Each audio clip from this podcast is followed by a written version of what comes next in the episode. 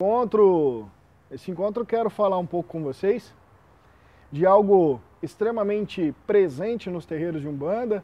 Quero tentar aqui com vocês dar um ar um pouco mais técnico a respeito disso, né? que são as terapias de fumaçadas. As terapias utilizadas por inúmeros guias, né? não vou falar todos, mas inúmeros guias na Umbanda. Uma terapia que é adotada no nosso terreiro, que é a terapia da utilização do fumo uh, em, nas suas mais variadas formas, né? Nos palheiros, nas cigarrilhas, nos charutos e no, no fumo, fumo de corda ou tabaco natural, quando a gente fala da utilização deles nos cachimbos. Né? Inicialmente, quero afirmar que nós do CEA Uh, atenuando né, qualquer princípio negativo que contenha químico de resíduos ou qualquer coisa nesse sentido, é, utilizamos primordialmente uh, os fumos naturais ou os fumos orgânicos, né, que são encontrados em qualquer tabacaria da cidade uh, e, quando misturados, né, realizamos misturas desses fumos com as ervas de maneira alguma vamos apoiar a utilização de, de, de, cigarros, por exemplo, esses mais populares, né? bem como esses fumos misturados ou saborizados, aromatizados, né, o melhor nome, aromatizados, porque a, a presença de elementos químicos danosos ali é muito grande. A gente já tem uma precaução contra os efeitos aí do, do da nicotina e do, do tabaco como um todo e, e potencializar qualquer princípio danoso com esses elementos químicos que nada, nada acrescem ao trabalho energético realizado pelos guias é desnecessário. Então a gente vai falar aqui levando em consideração o fumo natural, in natura, seja ele orgânico ou não, mas in natura, tá? E da utilização, da, no máximo, de misturas com determinadas ervas. De modo geral, nós temos que nos, nos observarmos, na verdade, né, a magia do fumo sobre três aspectos. A primeira é a magia da fumaça em si, o que promove a fumaça em todo. Nós temos que analisar a questão da magia do sopro, tão presente em inúmeras culturas, né, o sopro e a magia da respiração. Falando magia numa, num termo um pouco mais vulgar, porque a gente está falando de, de transformações energéticas conscientes. Por isso que eu estou usando o termo magia. Tá?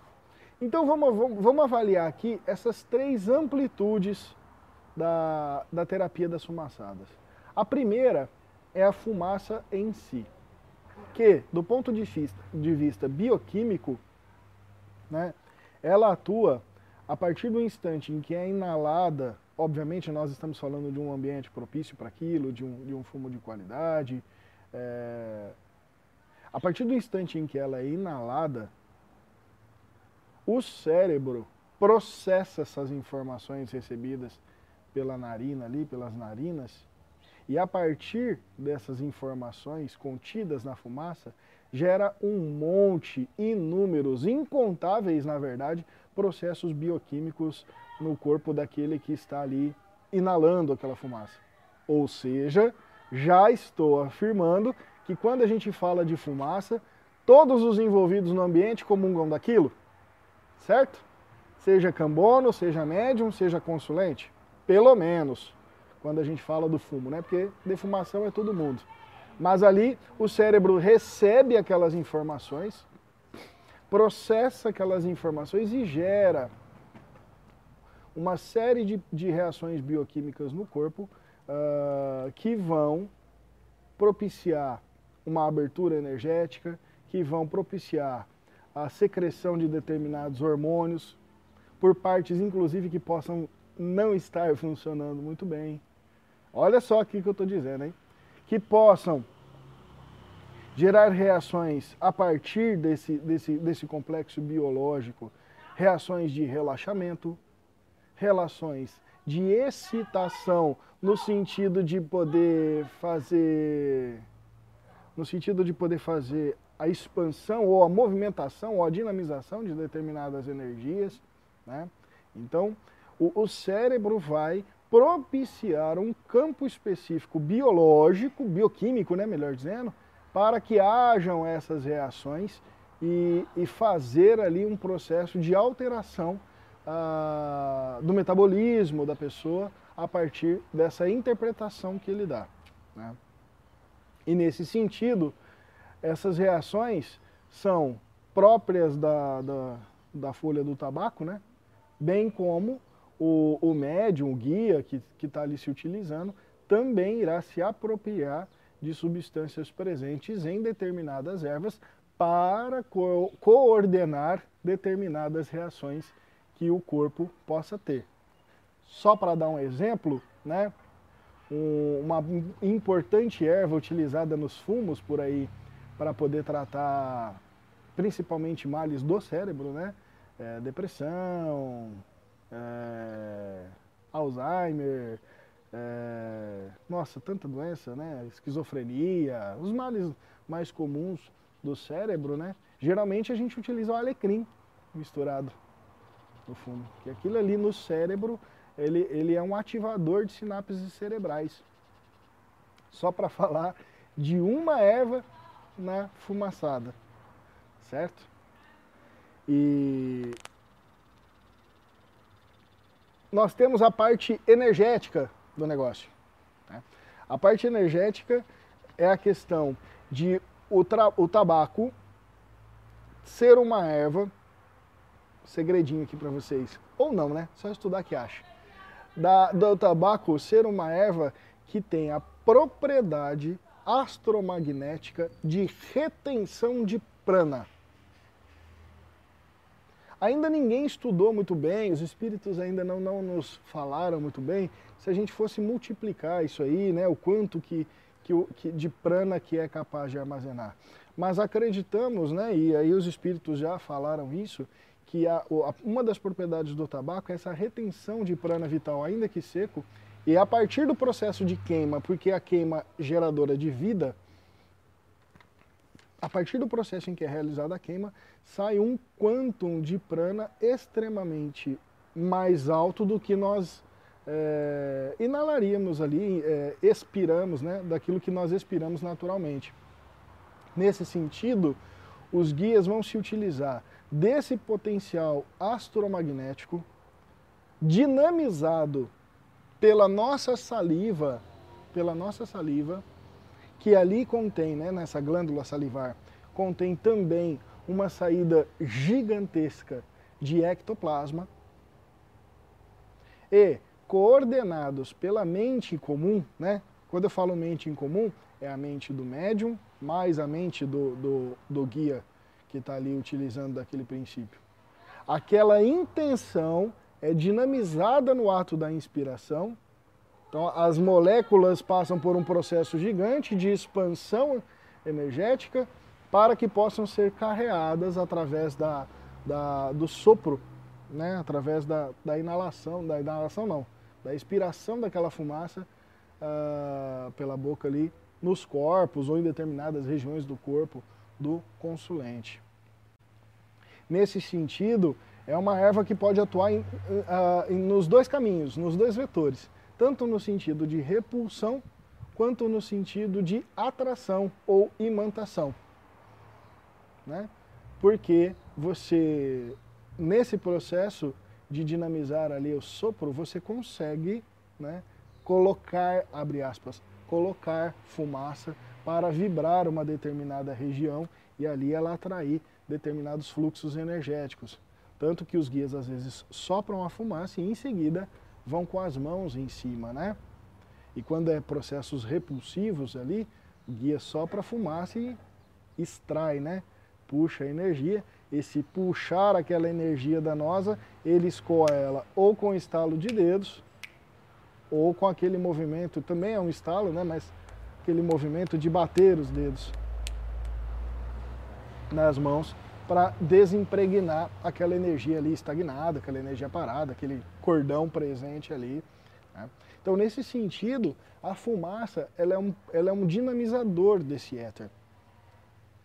E potencializa que o, o, o guia, o médium, né? o guia o médium, consigam dinamizar muito mais prana do que ele sozinho teria que produzir em ectoplasma para fazer um processo de doação, para fazer um processo de imantação, para fazer um processo de corte. Além disso, uma outra finalidade do fumo que também é, nem é tão discutida, mas é muito importante nós levarmos em consideração, é que a grande maioria dos médiums tem um poder de concentração pífio. Quando muito, consegue se concentrar dois, três minutinhos, né? Pífio, pequeno, pequeno. Nesse sentido, quando você tem um elemento dinamizador desse, desse, dessa utilização, um elemento dinamizador dessas intenções, a, a demanda pela concentração mediúnica diminui. Ela diminui em tempo e é potencializada, ou seja, quando você intenciona fazer um bem ali, o guia já está direcionando aquela energia, isso é potencializado a fim de que possa promover ainda mais a dinamização, a força, o escoamento, a imantação daquelas energias ali presentes no corpo do consulente. Então você tem um tempo menor de concentração para uma determinada finalidade e você acaba utilizando do elemento no auge daquela intenção ou no auge daquele pensamento para poder auxiliar ainda mais o corpo daquele que está ali recebendo aquela, aquela vibração, recebendo aquela, emana, aquela emanação. Né? Uma outra questão aqui presente na terapia das, das fumaçadas é o sopro. Né? Sopro ou, ou né? Tudo isso dinamiza, então você tem três, principalmente três, né? É, tipos de, de processos aonde vai ser soprada, aonde vai ser gerada, ou você tem o sopro contínuo ainda, né? E vai longe. Então, são quatro, na verdade, aqui, que eu consigo lembrar agora. Né? Então você tem a dinamização de éter, você tem a dinamização e a, e a emanação de, de ectoplasma, de energia eólica, que tem o princípio expansor, né? por natureza, o princípio eólico, e você consegue coordenar a partir de um processo físico, junto, obviamente, né, do guia que está ali manifestado, a, a emanação de energia com a qual aquele corpo pode receber, com a qual aquele corpo precisa receber e com a qual aquela energia que você consegue emitir. Né?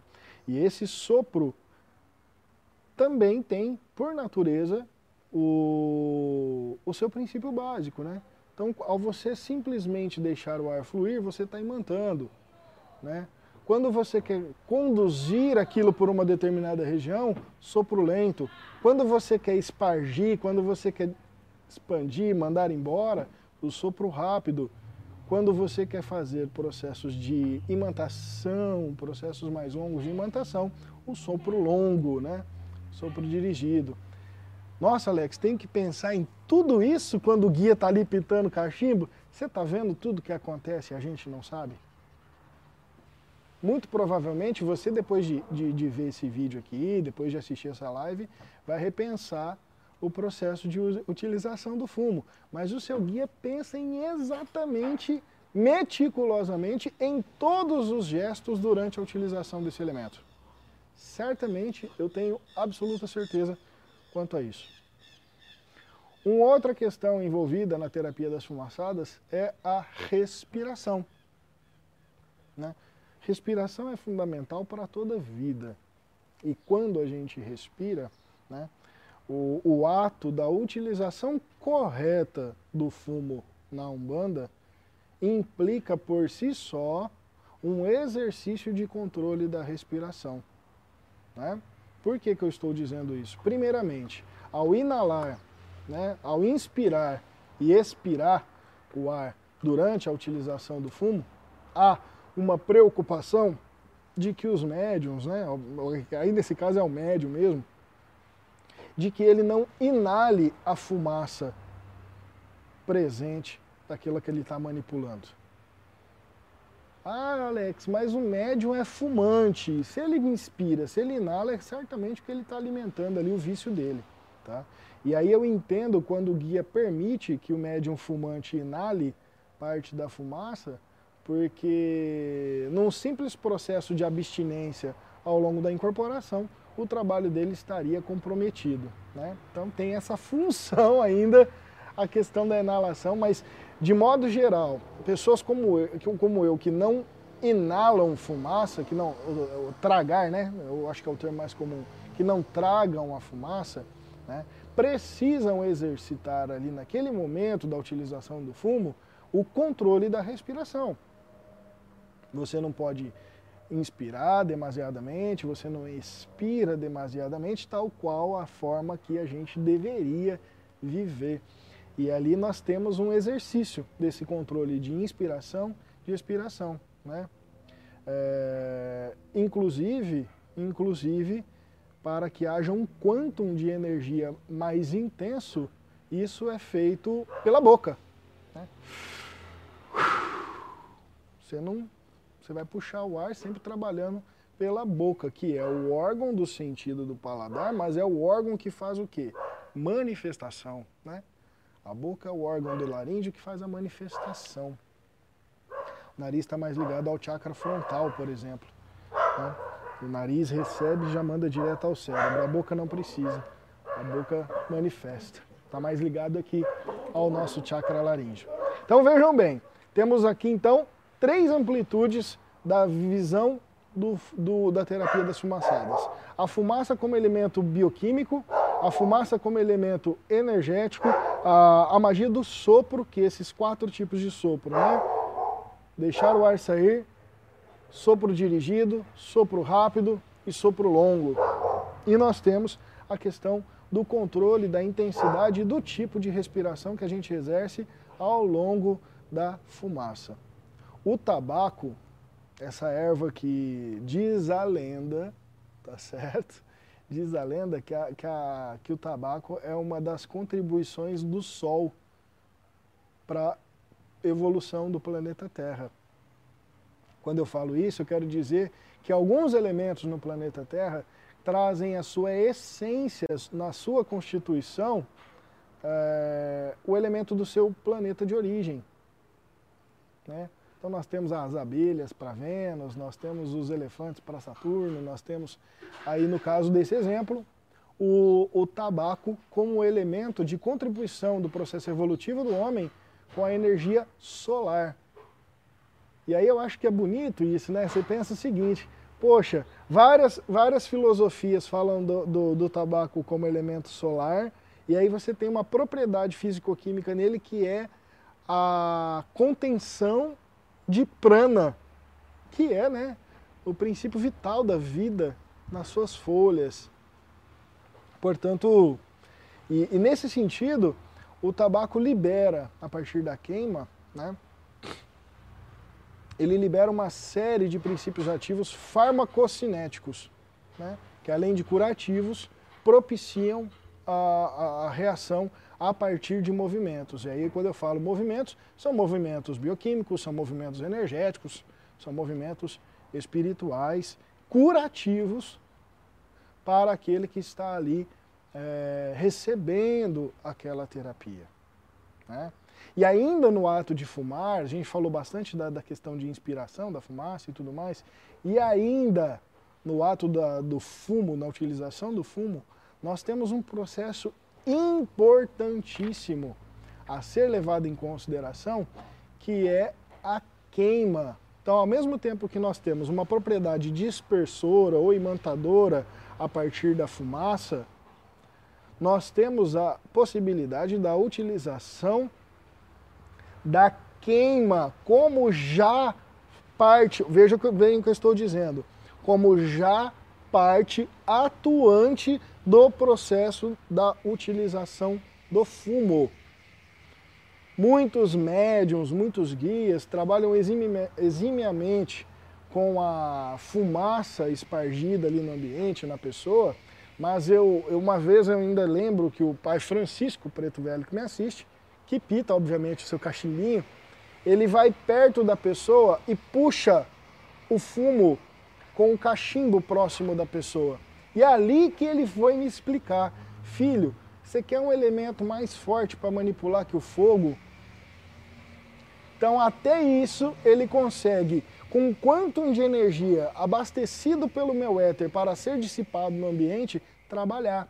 A queima do fumo também é importante processo de revitalização, de transmutação de energia ou de radiação, que é o princípio, né?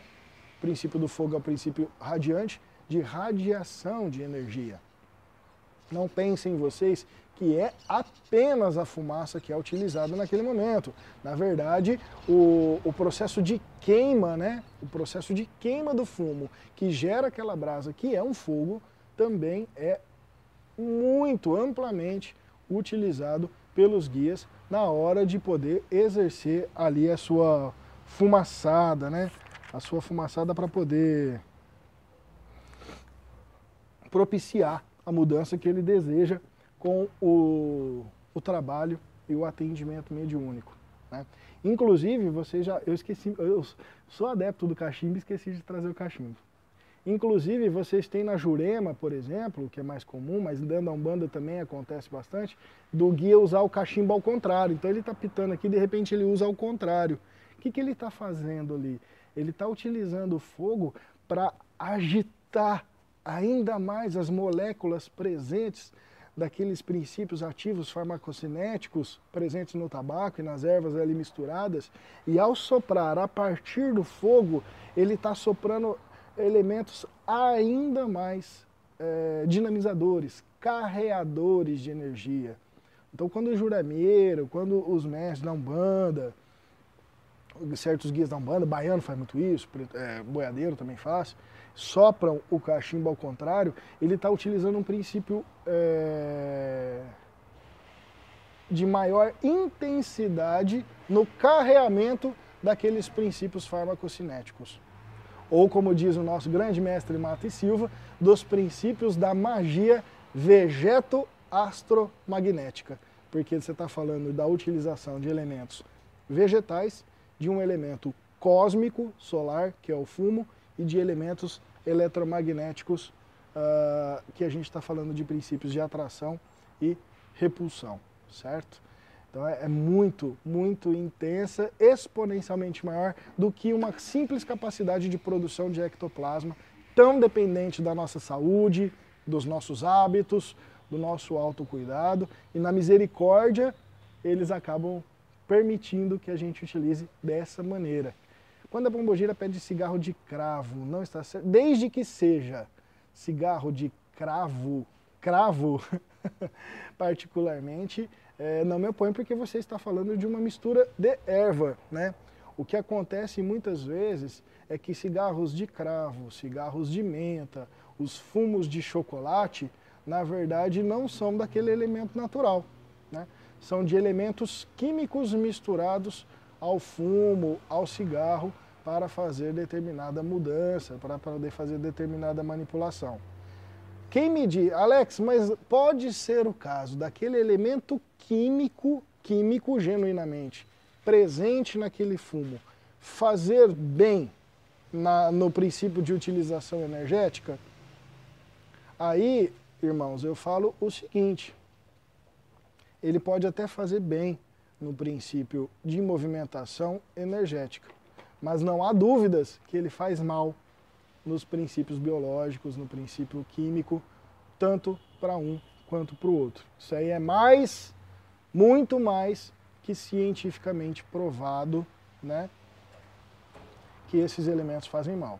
Então, quem busca a utilização de algum fumo aromatizado, endosso e recomendo procurem, a partir de fazer manipulações energéticas com os elementos em natura, né?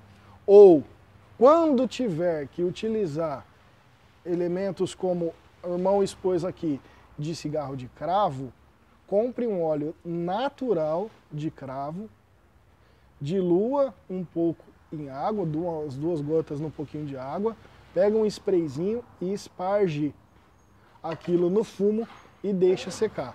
Aí sim você vai ter cravo, menta e qualquer outra coisa presente naquele cigarro de maneira natural. E aí sim, aquele óleo natural da erva que você se utilizou vai poder gerar benefícios. No mais, os resíduos químicos são uma, pelo menos para nós do CEIA, são uma preocupação. A gente tem que zelar por essa preocupação, porque nós estamos querendo ser umbandistas 40, 50, 60, eu tô com 34, dá para ser 60 anos de umbanda, né?